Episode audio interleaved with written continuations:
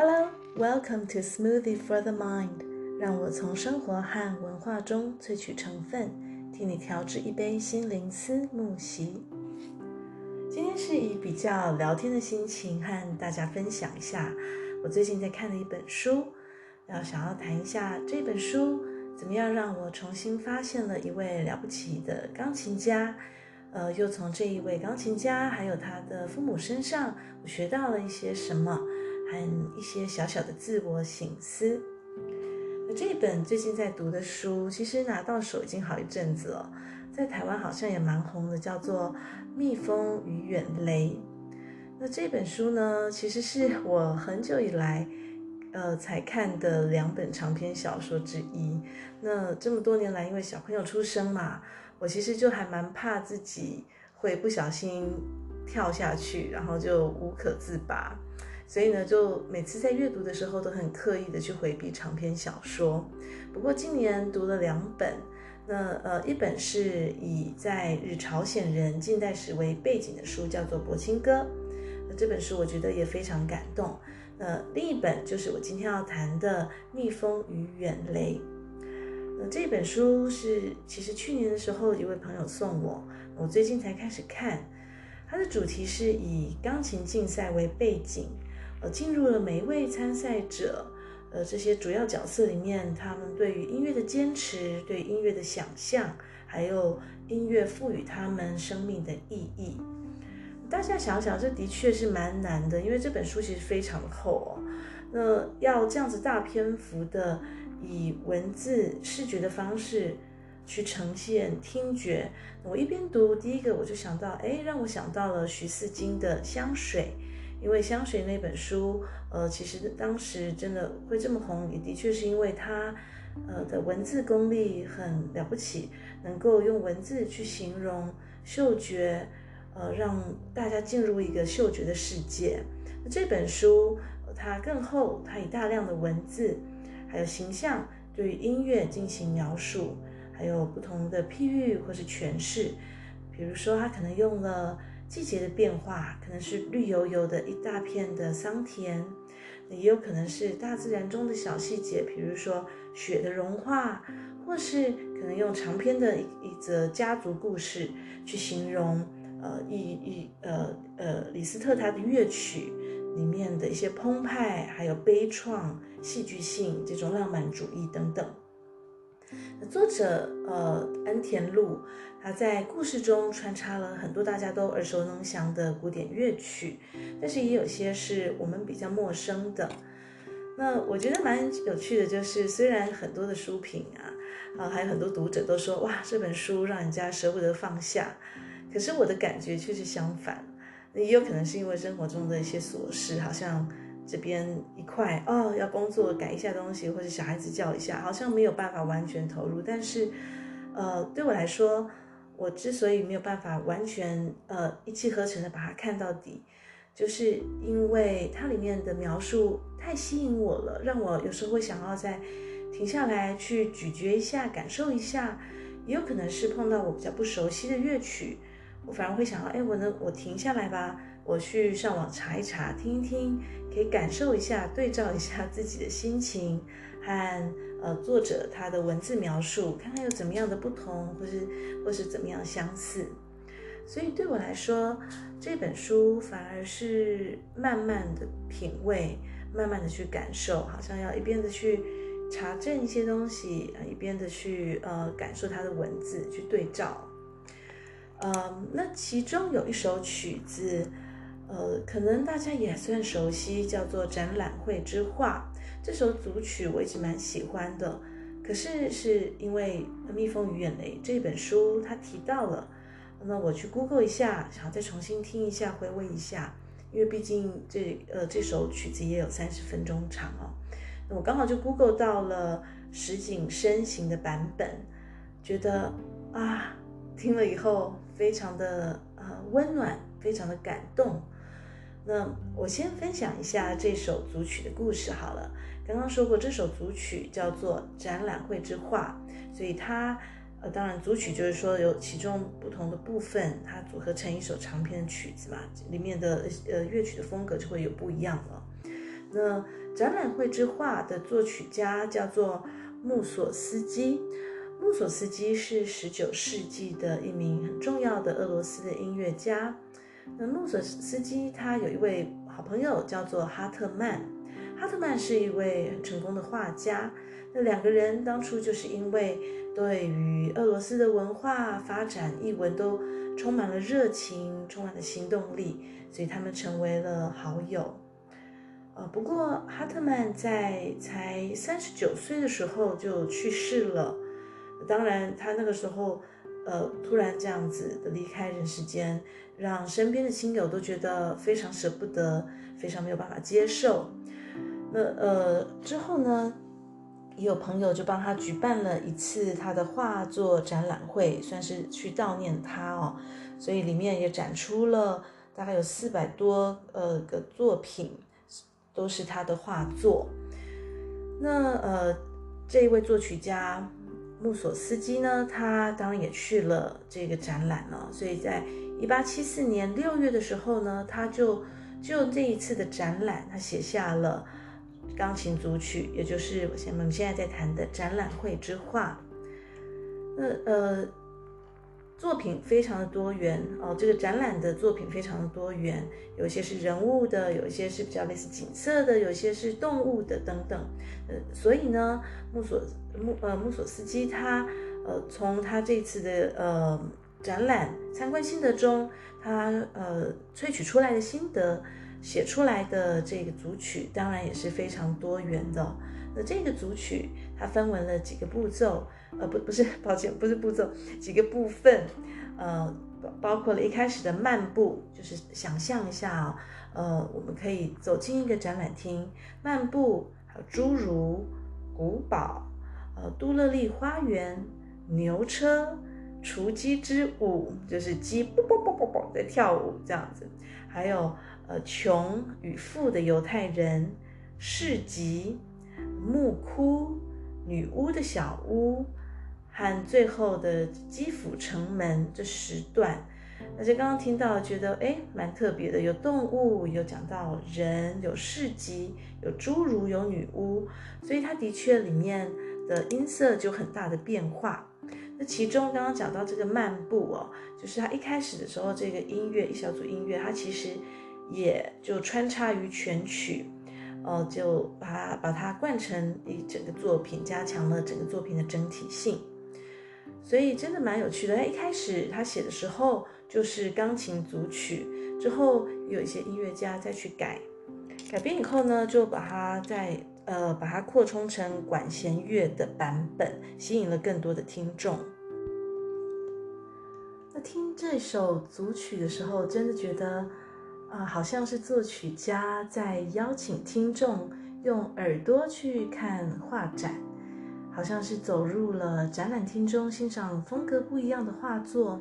那在画作间靠着这个呃贯穿全曲的这个漫步的音乐，稍稍做休息，然后又再被震撼或是感动。有些部分很激昂，有些是有趣，有些又很轻盈。好像穿梭在不一样的世界里面哦。那所以，我那时候在读《蜜蜂与远雷》，读到展览画之呃展览会之画组曲，就想好去回味一下。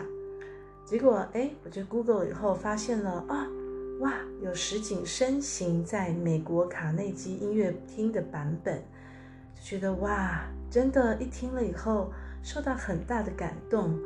当然，呃，一部分就是这个刚刚讲到的这一个组曲，它本身我觉得就是很很有意境的。但是呢，呃，觉得无论在组曲哪一段，不一样的曲风，好像这位钢琴家他就是能够传达出一种温暖。呃，这的确就是我觉得，呃，就是石井深行他的魅力。现在顶尖的音乐家琴技都很精湛。呃，有这么多不同的学习方法，那好像大家都已经是炉火纯青，可是他的演奏就一直会有一种很温暖、很宽广的感觉。那我现在要进入今天这期节目的另外一个重点，当然就是这一位呃钢琴家石井深行。他是一名日本的钢琴家，现在当然在全球都非常有名哦。今年三十一岁的他，呃，出生于东京，一九八八年的时候，呃，母亲，呃，原本是一名呃主播，是 NHK 的主播，他的父亲呢，则是妇产科医师。那他出生的时候，就因为小眼球症而全盲，所以母亲一度真的觉得非常忧忧郁，觉得啊，这样子生活要怎么走下去，甚至想要自杀。但是最后他决定要以呃不是一般照顾残障的方式去照顾儿子，希望能够找出儿子他本能的发展。那后来石井深行也的确就靠着他。非常惊人的音乐天分，还有努力，他就非常成功的，呃，跃跃上了国际舞台哦。在二零零九年，他和一般的钢琴家是没有任何的肢体上面的障碍钢琴家哦，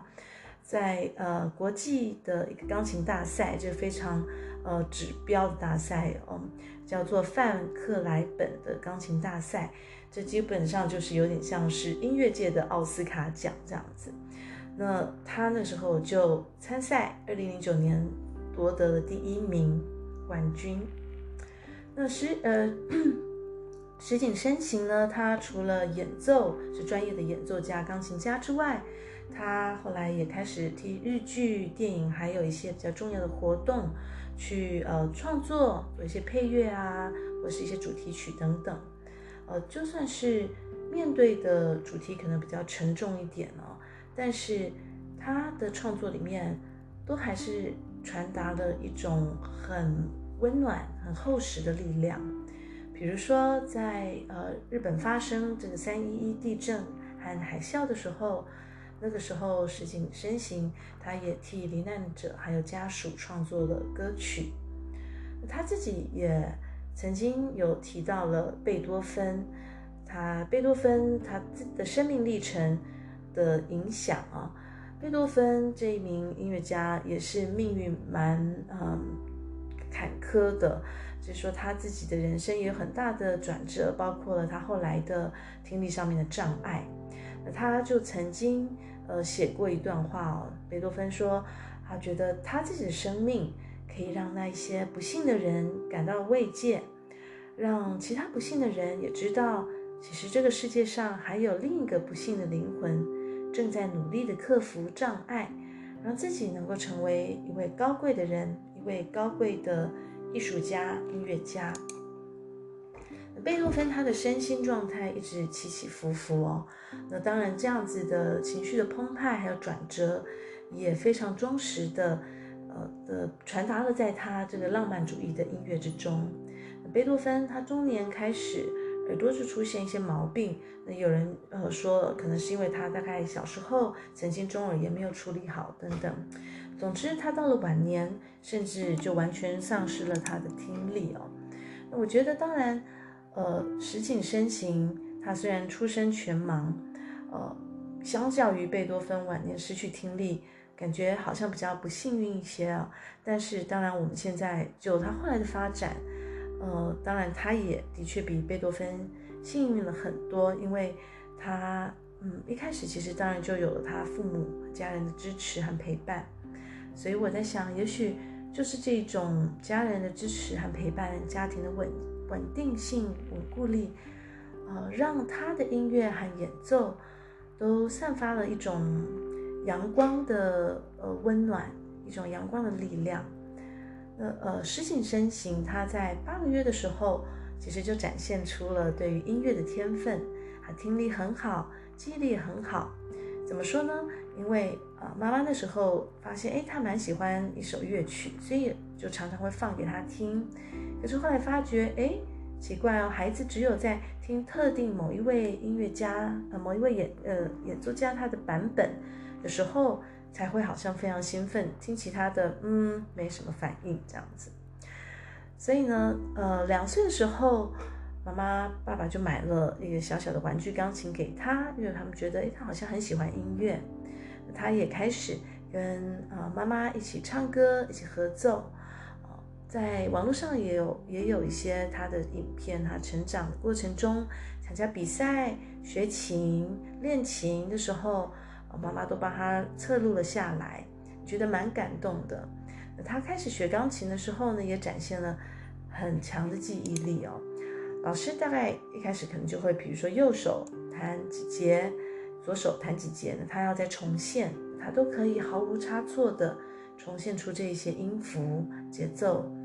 那后来慢慢的，他也从呃比较简单的这种点字谱开始习琴哦。那这个点字谱其实就是用我们盲人一般呃视障人士他们会用的这种点字的特色去诠释呃音呃乐谱。那后来等到之后，这个量越来越大了之后呢，到他他现在成为了专业的钢琴演奏家，他就请专人去录制这样特殊练习用的录音带。除了用点字谱之外呢，他会把呃用这个电脑把每一个音节再拉长一点。那希望他也能够除了这些音之外，更重要的是要呃从作曲家他的符号还有诠释自己。去为他想要演奏的曲风下定义，而不只是听，一直听别人弹，然后自己重复而已。因为他觉得从原谱去了解，这样子才会是他自己的音乐，不只是去复制别人的诠释，别的钢琴家的诠释。所以呢，我那时候就因为呃读了《蜜蜂远雷》的呃里面提到了，哎。又提到了这一个展览会之画的音乐，然后来又查到了石井深行的诠释，那我就开始哇找了其他的一些他比较近期的一些演奏的影片哦，呃，其中有一段是他在卡内基音乐厅演奏的，那这卡内基音乐厅呃是一个非常指标性的重要的音乐演奏的场合，呃，在美国。那所以呢，基本上能够登上卡内基音乐厅演奏的音乐家、钢琴家、乐团，一定都有一定的水准哦。所以他那时候在卡内基音乐厅演奏的，包括了我刚刚听到的，呃，刚刚提到的这个展览会之画，他还也演奏了他自己所创作的《三一一地震与海啸受难者的悲歌》。那这首曲子，呃。很简单，但是简单的东西往往不好弹。就像，呃，怎么说？像瑜伽有的动作，觉得哇，好简单哦。可是其实有时候简单的是最难的。那他一边弹，结果竟然我就看到哇，这影片上录得很清楚，他一边流下了一颗又一颗的眼泪。那尽管是这么的悲伤，却又有一种柔软，一种宽广，好像。让人家觉得刹那间哇，可以了解为什么呃石井深行他曾经有在一次的专访中谈到钢琴是自己身体的延伸，因为我觉得看他的呃弹奏当下就会觉得哇，好像是触到他自己的心弦，然后就很自然的流下了泪水。这一切好像都是环环相扣的一整个体系，从手指碰到碰到琴键。产生了音乐，耳朵听到，进入了大脑，呃，他的心，他的灵魂，然后又回到了他的手指，弹奏出音乐，这样子不断的循环，好像真的就是一整个体系了。他和钢琴是结合为一体的。嗯，那他这种很特殊的温暖的渲染力，我想和原生家庭应该是很有关系的。比较可惜是我不懂日文，所以很多的相关的访谈想要看，但是看不懂这样。嗯，不过很多的影片中的确都可以看到他的母亲都陪伴在他身边，从很小的时候他弹玩具钢琴，鼓励他，然后到后来练琴，参加国内的或是国外的比赛，呃，握着他的手，陪他一起紧张，或是陪他一起开心。嗯，当然，母亲的爱和支持自然是不用说的了。那其实，呃，石井深行他也曾经因为爱弹钢琴而引起父母之间的争执。这一点其实我现在觉得自己好像也是可以想象的，因为父母亲对于孩子怎么样是快乐，怎么样才能够快乐？怎么样能够好好的照顾自己？实践成为一个人基本的呃功能，都常常会有不同的定义。那呃，石井深行他的爸爸就认为，其实眼睛已经看不见了，有障碍，那就应该要先自己好好照顾自己的后半生吧。先学会视障人士要怎么样生活自理呀？为什么还要弹琴？这是多余的。弹琴能够照顾未来吗？那当然，后来石井深行他的确也证明了他的音乐成就是足以够呃能够照顾自己的未来的。不过他的父亲还是淡淡的说了他自己的期望哦，就是希望有一天儿子能够靠自己的能力继续赚钱，而且可以尽情的吃他爱吃的寿司。哈、哦，觉得父亲看起来很淡然，但是那也是一种希望儿子可以好好过日子这么简单的心愿。嗯，只是这样子的心愿，当然在一个视障人士身上，呃，可能会让他的父母比较担心一点。那我还有看到另一个访问。特特别偷偷呃，请那个日本友人帮我翻译一下，因为在那个访问中，第一个是他的父亲很很少接受访问啊，那第二个是因为他的父亲在那次的访问中，呃，流下了眼泪，很哽咽。他说，嗯，其实儿子看不见，他觉得没有什么关系，儿子他自己觉得没有关系，我看不见，但是如果有一天我能够看见，最想看见的就是。妈妈的脸，那做父亲的就觉得非常心疼他，啊、所以也也流下了眼泪，这样子。所以我觉得这也是另一种父亲的爱吧。那回到母亲身上，觉得东方社会，呃，对于母亲这个角色，其实从怀孕开始，你要吃什么，呃，你要做怎么样的运动，要跟宝宝怎么样进行胎教沟通，等等。到最后哦，呃，你孩子出来了，要喂什么？什么时候要喂怎么样的副食品？要怎么样煮？大家的意见可能都蛮多的。呃，先不讲意见好了，其实好像就是会有一种周围亲友的期待，还有他们对于他们自己心中理想母亲的设定。那呃，回头讲到嗯，这个石井他夫妇啊，石井深行的父母亲。他们原本是属于很世俗定义下的人生胜利组嘛。妈妈本来是 NHK 的主播，那爸爸呢，本来是呃妇产科医师。那所以想必他们在孩子出生之后，发现孩子的这个视障，一定是心里经过了一段非常呃崎岖、很辛苦的路。尤其做妈妈的，我可以想象，应该是压力是内外夹攻。自己可能开始怀疑：天哪，我怀孕的时候是不是没有做到什么检查？还是不是有基因？或是呃，我之后呃，是不是能够做什么？真的没有没有办法吗？那外界一定亲友啊等等，可能会因为着急给很多的意见。那除了这个之外，身为妈妈的她，她发现了孩子在音乐上面的天分，支持他学琴。可是，呃，石井深行他曾经也在专访中说过，父母并没有要求我成为职业钢琴家，他们希望我能够尽情的演奏，给我很大的发展空间。那，呃，石井深行他也有在一次的影片中哦，还有谈到了他尽管他看不见，可是爸妈总还是会。很努力的去呈现这个周遭的世界给他，呃，比如说妈妈会告诉他，哦，苹果大概是什么样的颜色？那这个颜色是怎么样的感觉？苹果是红色的，橘子是黄色的，呃，也会带他去美术馆，